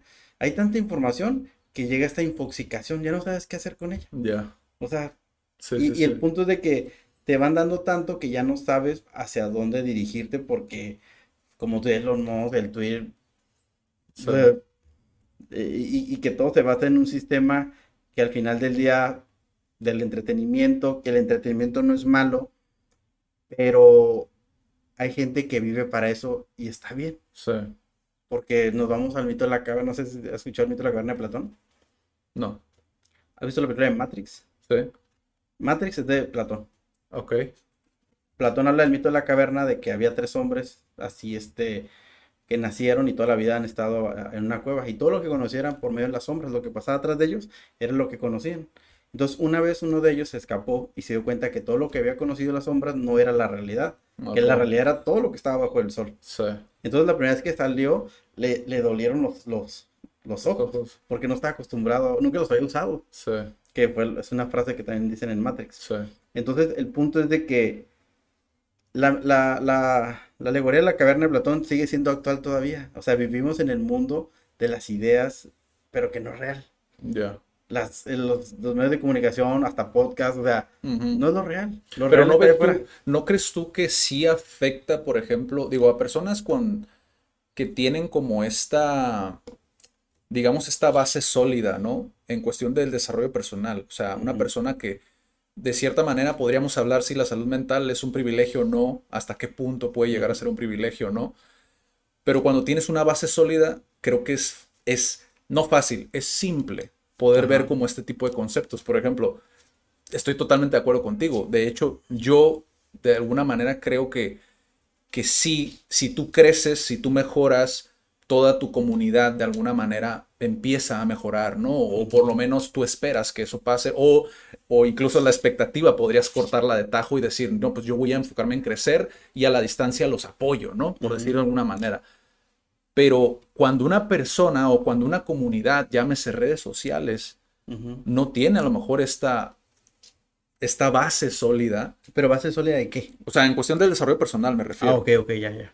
porque lo ves, o sea, en muchas cuestiones hay cierto, cierto contenido que, que igual, creo que esto eh, también es un, un tema muy interesante. Cierto contenido se viraliza con más facilidad cuando tiende a ser negativo. Sí. ¿no? Más que el positivo. Sí. Aunque se dice que hay un exceso de positivismo actualmente, yo creo que es lo contrario. Se, por ejemplo, los edificios, ¿no? Que se iban a caer y que no se caían, hasta un grupo de Facebook hicieron, ¿no? Sí. Donde iban a avisar cuando se caían los edificios. Creo que por eso es importante poder poner nuestro granito de arena de explicar cómo funciona, cómo funciona la psicología, por ejemplo, en redes sociales. Sí. Por ejemplo, el caso de Carlos Muñoz. Se debería de analizar desde un punto de vista no de humillar al camarada, sino de explicar qué fue lo que pasó. ¿Qué pasó en ese caso? ¿Por qué Sí. Carlos Muñoz falló en comunicar y qué hizo bien? Porque aquí es una cuestión muy interesante. A los empresarios que estaban en el- la misma comunidad que él, puede que sí les haya ayudado. Pero decidimos decir, no, es que no sirve. Pero si tú le preguntas a un emprendedor que tropicalizó esa información y lo utilizó en su negocio, posiblemente le haya funcionado. Exactamente. Pero la gente no habla de eso. Es Carlos Muñoz automáticamente no sirve. ¿no? Exactamente. Y, y ese es el... eh, hay, hay que entender que somos, somos, decía, mm, somos, somos animales políticos, decía Platón. Ajá. Entonces, ¿a qué voy con eso? Somos animales, porque vivimos en la polis. Y como animales, tenemos esta tendencia eh, muy instintiva a irnos por cosas. El pensamiento negativo tiene mucho que ver con esta cuestión evolutiva, de preveemos lo peor. Por eso es más fácil pensar en negativo que en positivo, porque ¿y si esto? Sí. ¿Y si aquello? Ujú, Entonces todo tiene que ver con una cuestión de su sobrevivencia. ¿Sí me explico? Por eso es más fácil para el cerebro irse por esa tendencia. sí. El asunto, como tú dices, esta parte del es bueno, es malo, porque a lo mejor ni es bueno ni es malo, es él y a la gente le funciona. Eh, Me gustó tu, tu parte esa que comentas de, a lo mejor como decir, a ver, esta persona como, no sé, por ejemplo, lo de Lozano, no me consta que sea psicólogo, pero creo que no es psicólogo. Ah. Entonces, como, a ver, esta persona es como, eh, es médico y se especializa en eso. Entonces, uno ya dice, ah, pues no le voy a hacer tanto caso. O sea, como, exacto. que también es bien complejo porque ahí viene la falacia de autoridad. La falacia de autoridad de que, como, lo, todo bien. como lo dijo el, el- el terapeuta, entonces sí es verdad. Sí. No sabemos todo. Sí. Sí, es como, es humano, que ese es justamente mi, mi punto de las redes sociales. Creo que si entendiéramos que Elon Musk, aunque haya hecho todo lo que hizo, sigue siendo humano. Que, ay, que, no, es que, que, por ejemplo, en mi caso, cuando yo empecé a emprender, cuando, valga la redundancia, cuando emprendí, este, yo a mí una persona muy importante para mí me dijo, o sea, porque yo leía Lincoln, Steve Jobs, eh, muchos, muchos, muchos, muchos autores, ¿no? Muchos, bueno, leía bi- bio- bibliografías, ¿no? De ellos, de biografías, perdón, de ellos. Sí. Y, y a mí se me hacía muy interesante porque estaba obsesionado con el, ¿qué es? ¿Dónde fue el punto? El aha moment. Ok. ¿Sabes? ¿Dónde fue eso? Porque siempre ves la historia valiendo madre Sí. y la historia de éxito, ¿no? Pero en ese lapso yo no encontraba, como buscaba y buscaba y buscaba. Y esta persona me comentó, no, pero es que ellas, esas son personas extraordinarias. Déjate de cosas, ¿no? Y yo dije, y se me quedó grabado, pero ¿por qué son extraordinarios? Si siguen siendo personas, siguen siendo humanos. Lo mismo con el contenido. Ves a un psicólogo, ves a un contador y dices, no, es que yo nunca voy a poder hacer eso. A ver, son humanos, son personas que se prepararon y es un proceso. Sí. Claro que puedes hacerlo. Sí. La cuestión aquí es que creo que de buenas a primeras decimos, no es que te equivocaste en esto, Sí. no es que el otro. Por eso es que creo que de alguna manera, cuando vemos contenido con mucha forma, muy flashy, como se dice, ¿no? Por ejemplo, hay un youtuber, no sé si lo has visto, Mr. Beast, ¿no? Que es súper flashy, o sea, es, compro un millón de dólares en tal cosa, ¿no? ¿Qué dices tú? Es mucha forma, pero ¿qué hay de fondo? Y, ¿no? y- y fíjate, y, y eso es una, una parte de la historia y de la historia a lo mejor del entretenimiento, porque si te das cuenta, en los ochentas, todas las bandas de heavy metal, ¿cómo andaban? Van Halen, Sí, sí, sí. Scorpions, o sea, Sí, sí, sí. todos Se repite de alguna manera. todos Sí. coloridos y las can... e, El, el- el heavy de entonces es el reggaetón del 2010, ¿no? Ya. Que Ya, ya, ya. entonces de repente llegan los, los grunge, Kurt Cobain y Nine Inch Nails y este, no recuerdo el otro que me gusta, pero Pearl Jam, Ajá. sus tenis, Metallica, sus, sus jeans, o sea, una camisa y, Sí, sí, sí. y wow, o sea, fue como, oh, Rompe el patrón. rompe el patrón. Entonces es lo mismo con, con la tele, con las podcasts, con todo, de que empieza muy así, obviamente eh, esa tendencia de mejorar es como la cuestión evolutiva, que es como evolucionar no es mejor, Ya. evolucionar es cambio. Ya. Pero la gente cree que evolucionar es como un Pokémon de que, ah, eh, fue mejorando y se haciendo, Sí, no, o sea, eso, eso no es evolución, eso es Sí. caricatura. Pero la evolución, el- la eh, evolución es cambio. Entonces, en estas partes donde a lo mejor un contenido puede ser muy llamativo y no tiene fondo, puede llegar un momento donde esté, tenga mucho contenido lo que está diciendo. Sí. Porque también hay muchos, este, y me ha tocado, yo, yo la verdad tengo maestros o, o gente que, que escribe libros y que los leo y digo, ¿sabes qué? Les mando mensajes. Y, y que eso es lo que me hace curada, de que puedo tener esa, esa conexión con Sí. ellos porque tienen 300 seguidores. Sí. O sea, les mandas un mensaje y los va a revisar. Sí, Pero le mandas un mensaje a, no sé, a alguien, a alguien famoso, jamás en la vida te lo va a contestar. Sí.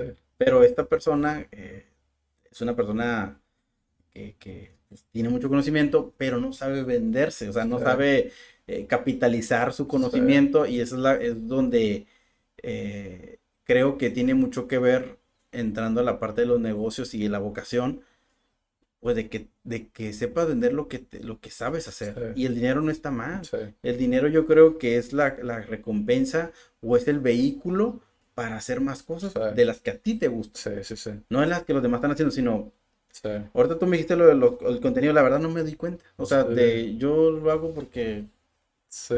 o sea, no, no. Te es natural. Ajá, Profesionalmente te es natural el utilizar este vehículo ajá. que tú has visto pues en las personas, o sea, es válido. O sea, a final de cuentas lo que a lo que voy es que no satanizar, que creo que también muchas de las personas que te dicen como, "Ah, a mí se me hace poco profesional, Sí. porque no entienden Sí. lo que hay detrás de las redes sociales. Eso son las redes sociales. Sí. Y está bien si lo usas sabiendo el poder que conlleva. Sí. ¿sabes? Como una publicación, porque la gente, y lo, el otro día también lo vi de, de una persona que, que, que estaba hablando, creo que era psicólogo, si mal no recuerdo, que hablaba sobre la gente que sube toda su vida en redes sociales. Dice, no saben lo que están haciendo muchas veces, lo están haciendo, pero va a llegar un punto en el que posiblemente se arrepientan de todo esto. ¿Por qué? Porque no están midiendo, no están dimensionando, vaya, ¿no? Es, que, es que no sabemos, Sí, ¿sabes? sí, Porque hay- sí. a lo mejor caras vemos trastornos, no sabemos. Sí, sí, O sea, gracias a eso a lo mejor no se ha dado un tiro. sí, sí. O sea, no- sí, es que, o sea, Sí. a lo mejor tiene una dependencia y con eso siente que alguien lo está observando, Sí. porque eso, eso es la parte relacional de las personas. Necesitamos, el otro nos hace, Sí, la mirada de los otros nos hace. sí, Yo soy psicólogo porque los demás dicen que soy psicólogo, sí. pero si yo... si Hay un de- acuerdo en Así comunidad. es, ¿no? así es. Sí, yo sí, digo que soy psicólogo. Híjole, y- ya estamos entrando en la parte de la paranoia aquí, ¿no? Del- pero sí, es verdad, o sea, ¿qué es lo que hace realmente un país un país, ¿no? O sea, ¿dónde está el límite, ¿no? así Pero es. sí, es que es, es que es un tema súper complejo. De hecho, me agrada el poder saber tu opinión. Eh, a mí siempre me gusta, te digo, preguntar como estas cosas cuando ya siento la confianza. Sí, sí, sí. porque sé que para algunas personas, pues no, a lo mejor no, no, mm, a lo mejor no se abren, ¿no? A contar como su perspectiva, ¿no? Como profesionales, pero sí, e- ese tema creo que es algo muy interesante. Me gustaría preguntarte otra cosa ahorita que mencionaste el dinero, ya que me diste la confianza. Sí, sí. ¿Qué tan bien o qué tan sano es para un psicólogo? Porque digo, hablando de salud como tal en general, a veces se nos olvida por el sistema en el que vivimos, Sí. capitalista a final de cuentas, que es un negocio y que vivimos, ¿no? De alguna manera de, de esto. ¿Qué tan sano es para ti? Ojo, perspectiva de Julio. Sí.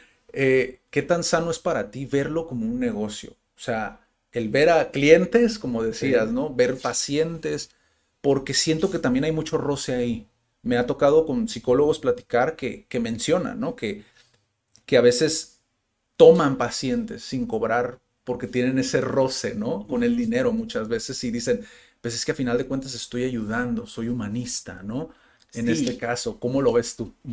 Fíjate, y es una, esa es la, esa es la parte romántica, el Sí. psicólogo que ayuda. Sí, definitivamente sí, pero la gente no sabe cómo uno ayuda. Sí, ¿Sí me explico? sí, sí. sí. Yo soy, yo soy muy claro con esto, eso es un negocio. Sí. Yo estoy prestando un servicio. Ujú. O sea, yo no soy tu amigo. Sí. Me encantaría ser tu amigo porque hacemos clic, pero no somos. Y desde el principio se los ponemos. Y eso es, la- eso es lo bonito de la terapia. Y, y es lo que siempre digo a la gente: mira, para que esto funcione, tiene que haber honestidad de las dos partes. Si yo no me siento cómodo contigo, yo también te voy a decir: oye, Adrián, ¿sabes qué? Pues no. Sí. Y con una sola persona me ha tocado que yo le diga: ¿sabes qué? Yo siento que no, no, yo no, No hago- no conecto contigo. Sí. Y esa persona, ¿sabes qué? Yo también. Y terminamos la sesión y la verdad, súper- ahí fue que ya conectamos, pero pues ya no, ya fue que decidimos Sí. ya no hacer nada. Sí, Pero, pero esa es la parte de entender que es un servicio. sí. Y yo, sinceramente, eh, es la parte de poner límites. Yo les digo, ¿sabes qué? Si tú me necesitas y, y no me cancelas, pues yo te lo voy a cobrar. Sí, O ya, yo he dado consultas de cinco minutos. sí. Y, y obviamente, tú dime si la persona vuelve a llegar tarde. Sí, No llega sí, tarde. sí, sí. Yo no tengo problemas con eso porque la gente dice, ¿sabes qué? Con Julio, pues yo seré muy puntual de vida, pero con Julio, pues si no llego, no, pues, No llegué. no llegué. ¿Sí me explico? Sí, sí, y pues te voy a tener que pagar. Entonces, al final del día es como yo estoy dando un servicio y esta hora yo la dejé para ti. Sí, Obviamente si se te ponchó, o sea, si pasó algo extraordinario, obviamente yo sé que, hey, no pasa nada. sí. Pero, pero, pero si, ay, se me olvidó, o me han dicho, es que, ay, tengo cita en tal lugar y ya, pues no pasa nada, Sí. págame y para que... Entonces, eso es bien claro. Sí. Y que obviamente también, yo en lo personal, no sé cómo llamarlo, bueno, sí sé cómo llamarlo, pero no sé si se, se le llame así, yo beco gente. O sea, de repente yo digo, oye, ¿sabes qué? Eh, que tienen situaciones y que son personas comprometidas, ¿sabes qué? Una tú y una yo. Porque necesito verte seguido y necesito una tú, o sea, es que, eh, no sé, de, o Esta sea, es la parte humanista. ¿no? totalmente, Sí. de tú ves de, aquí hay claro. necesidad, pero esa persona está poniendo su parte. Claro. Había una persona que se tardaba dos horas en llegar al consultorio. Vivía muy lejos. Dos horas. Y es como que yo decía, pero ahí estaba. Y dice, es que así llegamos a un acuerdo, es que así, así. y No lo no digas a nadie, o sea, porque al final del día es como, Sí. eh, no se trata tampoco, como por ejemplo, es un negocio, yo tengo que Sí. mantener mis cosas y, Sí, y claro. todo. Este, pero, pero es algo que la parte humanista es donde tú sabes la necesidad. Y sí, desgraciadamente la salud mental sí es un privilegio, Sí. desgraciadamente. Sí. Y hay gente que sí lo puede pagar, hay gente que no puede pagarlo. La gente que no puede pagarlo, también hay servicios gratis, o sea, por ejemplo, en el, el DIP, o está la línea de intervención en crisis, 075. Sí, vi que lo publicaste. Sí, o sea, sí hay, pero a veces pues no sabemos. El, el hospital de psiquiatría, el Instituto de Psiquiatría, Psiquiatría de, de Baja California también da consultas gratuitas, o no gratuitas, perdón, a bajo costo de psiquiatría. El Hospital de Salud Mental también tiene área económica, o sea, sí hay maneras, pero Sí. obviamente es como te digo, es un negocio, porque obviamente yo vivo de eso. Sí.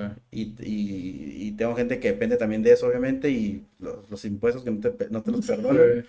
Pero obviamente cuando se requiere, pues también echamos la mano. ¿Qué tan difícil, digo, tú que eres emprendedor a final de cuentas, digo, cre- creaste este consultorio, ¿qué tan difícil es abrir un consultorio para aquellos que están a lo mejor entrando apenas a la carrera, que, que a lo mejor se están formando como esa idea, ¿no? ¿Qué tan complejo es a día de hoy, obviamente porque puede cambiar mucho en los próximos Sí. años, qué tan difícil es abrir un consultorio? ¿Qué, para ti, ¿qué fue lo más desafiante? Lo, lo más desafiante yo creo que esa es la parte de que tengas pacientes. Obviamente es como, pues si no hay pacientes no hay dinero para pagar Sí. una renta. Sí. Pero los psicólogos muchas veces, o yo creo que la mayoría de las veces rentamos, rentamos por hora. O sea, tú, yo empecé rentando por hora un lugar y Ya. tenía dos, tres pacientes y es como, oye, el sábado a tales horas y el lunes a... Entonces tienes un trabajo porque de ahí comes, pero tienes tus pacientes extras. Pero sí, al menos como yo lo veo, yo sí llegó un momento donde yo trabajaba de 8 de la mañana a 10 de la noche. O sea, de 8 a 6 era mi trabajo y luego tenía mis pacientes y luego daba clases en la noche. O sea, el punto es, Una madrina, ¿no? Pues, sí, sí, o sea, que tienes que buscarle. Sí, sí, sí. O sea, nadie va a ir a tu casa diciendo, oye, tú das consulta. Y algo que me dijo mi psicóloga, y te lo juro que mis respetos para ella, en su, ya no es mi psicóloga, ¿no? Pero ella me decía, cacaraquea que eres psicólogo. Ya. Que todo el mundo sepa que eres psicólogo. Que digan, oye, un psicólogo, Julio. Oye, que quién vende. Ah, Adrián. Oye, que- Adrián, Adrián, Adrián. Y te lo juro que eso, eso me, me- me cambió mucho. Y otra cosa que también me dijo y que me, me- el, el insight o el aha moment, el, el de, eso que es para tu empresa, hazlo para ti. Ok. Y dije, no manches, o sea, si esa empresa tuviera un, si yo tuviera un empleado como lo, o sea, como, si ese empleado, yo, yo, yo me considero que siempre he sido un muy buen empleado. Ajá. Entonces, si ese empleado lo usara para mí, Sí. Y fue lo que hice. Que suele ser un caso muy habitual. De hecho, creo que es un gran consejo el que acabas de dar. O sea, la psicóloga, ¿cómo se llamaba? ¿No te acuerdas cómo se Alma llamaba? Jiménez, saludos. Alma Jiménez. Muy buen consejo, la verdad, Sí. porque que- creo que a veces sí nos quejamos de que nos, nos, nos explotan, ¿no? En nuestra Así empresa. es. Pero si lo utilizáramos para nosotros, Sí, sí, o sea, sí, de- eh, si tú te explotaras, o sea, obviamente como en su momento yo lo hice, sí, pues va a salir algo bueno. sí, Porque ahí, ahí andas, yo en su momento andaba para acá y yo llegué a mi casa y seguí investigando de, de- de cosas para la empresa y sí, yo me desviví porque eh, generalmente es mi manera de trabajar. Cuando algo me gusta, yo estoy ahí, estoy. sí, Pero yo tenía un sueldo y eso era todo. Sí. Y sí crecí, y sí me dieron aumentos, pero eran Sí, no, no son así como la gran cosa. sí, Entonces cuando yo me di cuenta de eso, porque fíjate, eso, eso es lo importante de darse cuenta, siempre estuvo ahí, sí, pero nunca lo percibí porque yo estaba en otra cosa. sí. Entonces cuando voy a terapia y me doy cuenta de que, oye, hay más cosas, cuando em- amplío mi panorama, me doy cuenta de que ese empleado pues te puede trabajar para mí y que Sí. es muy buen empleado y que, y que pues, te va a partir la madre por ti. Entonces Sí. dije, pues oye, y fue que lo, pues metafóricamente me puse a trabajar para mí y pues aquí estamos. Sí, y, y ese, el, el- el- el hacerlo, digo, acabo de tener una grabación hoy en la mañana también que hablaba con un emprendedor que puso un, un restaurante y algo que yo le comenté, porque creo que pasa mucho, es que a veces abusamos de nosotros mismos, ¿no? Sí. que yo le llamo tener emprendimientos sanos, ¿no? No solamente físicamente, o sea, de comer, porque a veces pasa, a nosotros nos pasó, incluido Felipe, que no comíamos en todo el día, o sea, y a veces creemos que es, es que es eso, ¿no? Es el, el hustle, ¿no? El, el perrearla, ¿no? El, el vivir, el ser emprendedor de hueso colorado. Y también la parte mental. O sea, que a veces aislamos a todo mundo de nuestra vida porque no nos comprenden. porque- Sí, yo, yo le decía a Felipe, no recuerdo si lo decía, pero creo que sí. Y que es una cita de este Bi Jung Han. Bi Jung Han es muy bueno, la verdad. Lo voy a leer. Sí, hay, un, eh, yo agarré un diplomado en, en filosofía y mi maestro italiano no lo quería. Decía, esto, eh, Bi Jung Han, no- los alde- y le, le tiraba mucha caca. Siempre hay, ¿no? Sí, siempre, hay, le tiraba mucha siempre caca a él, ¿no? Y Ajá. así. Que fíjate, eso de las redes sociales, él es un buen ejemplo. Mm, Porque yo le decía a él, oye, ¿para qué subes eh, en Instagram? Él no subía fotos, subía puras este, frases Ajá. o así cosas que se le... Dijo, es que esto es estar en contra del sistema. O sea, como... Ok, ok, o sea, ok. eh, lo usa para otra cosa, pues. Entonces, y también, o sea, él anda haciendo sus cosas, vive en Monterrey, es todo un personajazo, pero pues, aparentemente Sí. vive- a gusto. Pero bueno, Bin Han dice, ahora uno se autoexplota y cree que se está realizando. Ujú. Entonces es la parte que, que estamos auto, eh, entre más joda nos damos, más estamos creciendo. Y no es así, Sí, es una sí, ilusión. Sí, sí, sí. Al final del día es como lo que decías al principio. A lo mejor te funciona a ti nomás esto. sí.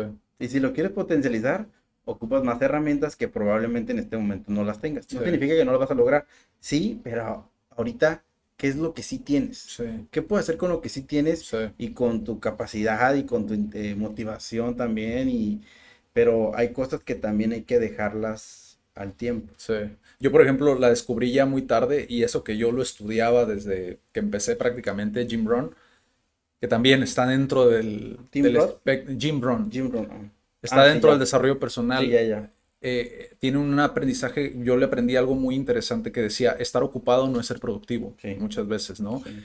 que esto significa optimizar tus recursos, Sí. optimizar tu tiempo, el, el saber lo que mencionabas tú, el ejemplo de las redes sociales, ¿no? Sí. El hecho de desvivirte por sacar una pieza de contenido que si lo multiplicas por 10 simples memes, ¡pum! ¿no? Sí. ¡Pum! Pero que nada más lo analizas, como que vas formando, es un músculo a final de cuentas, es un músculo que vas como detectando ciertos patrones que a final de cuentas creo que todo se llama, todo se lleva en practicidad Sí. muchas veces, ¿no? Que está bien acompañado. Todo es un balance, o sea, para Sí. mí todo es un balance, o sea, ni muy, muy, ni tan, tan, ¿no? Como dicen. Pero es algo que creo que, si algo creo que se pueden llevar de toda esta conversación es justamente esa parte de que existen, ¿no? Como diferentes perspectivas, porque he visto, por lo menos en, con diferentes psicólogos que he hablado, que existe también incluso a veces hasta esta guerra, ¿no? Entre corrientes de cuál es mejor, cuál es eh, esta, y el otro le tira a este porque hace esto.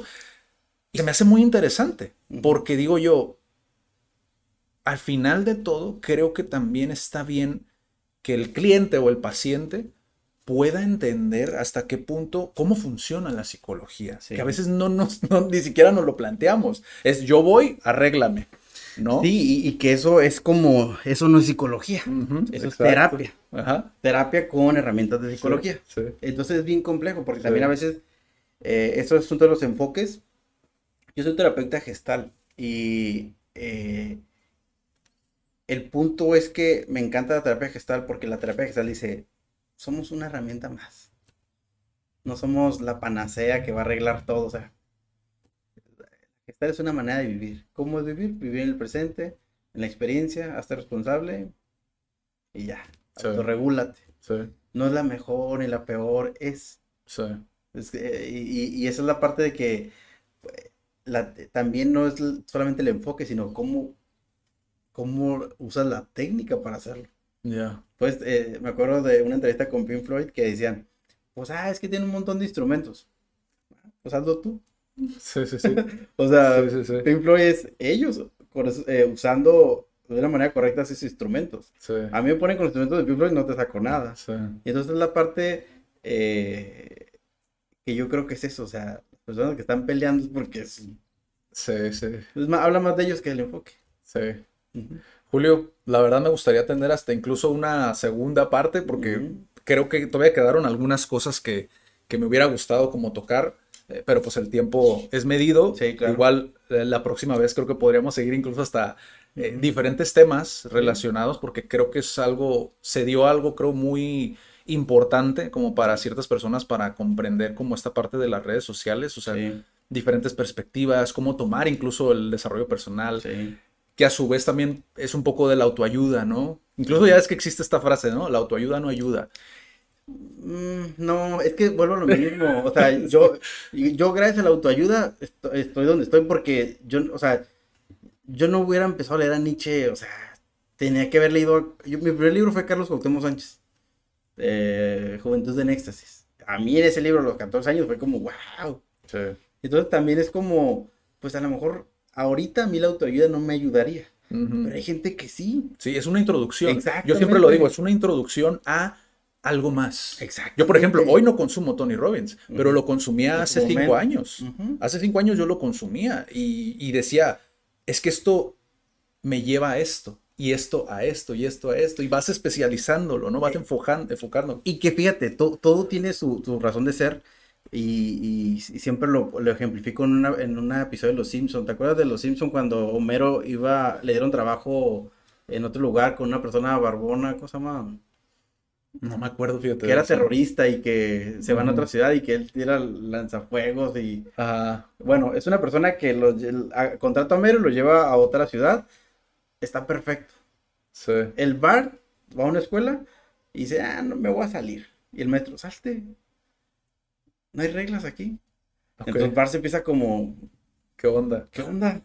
Y Lisa está con puros genios. Entonces, y Marge tiene siempre a un robot que le ayuda a limpiar todo. Y se empieza a hacer alcohólica. Ok. Entonces, y la niña no sé qué hace, tiene ahí una competencia, pero ¿a qué voy con esto? El otro nos complementa. Porque al no haber reglas, ya no existe Bart Simpson. Mm, Al haber otros inteligentes, otros genios, Lisa ya, no- ya es del montón.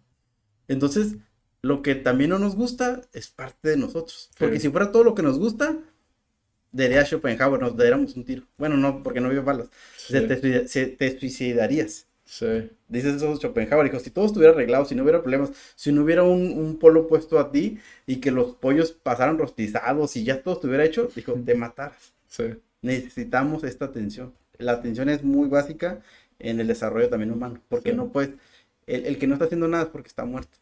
Qué buena manera de ponerlo. Creo que no hay mejor manera de terminar el episodio que esa. Muchas gracias, Julio. No, gracias, por la invitación. tiempo. Gracias por tu tiempo, tu conocimiento y nos vemos en la próxima. Cuídense mucho. Chao. Gracias.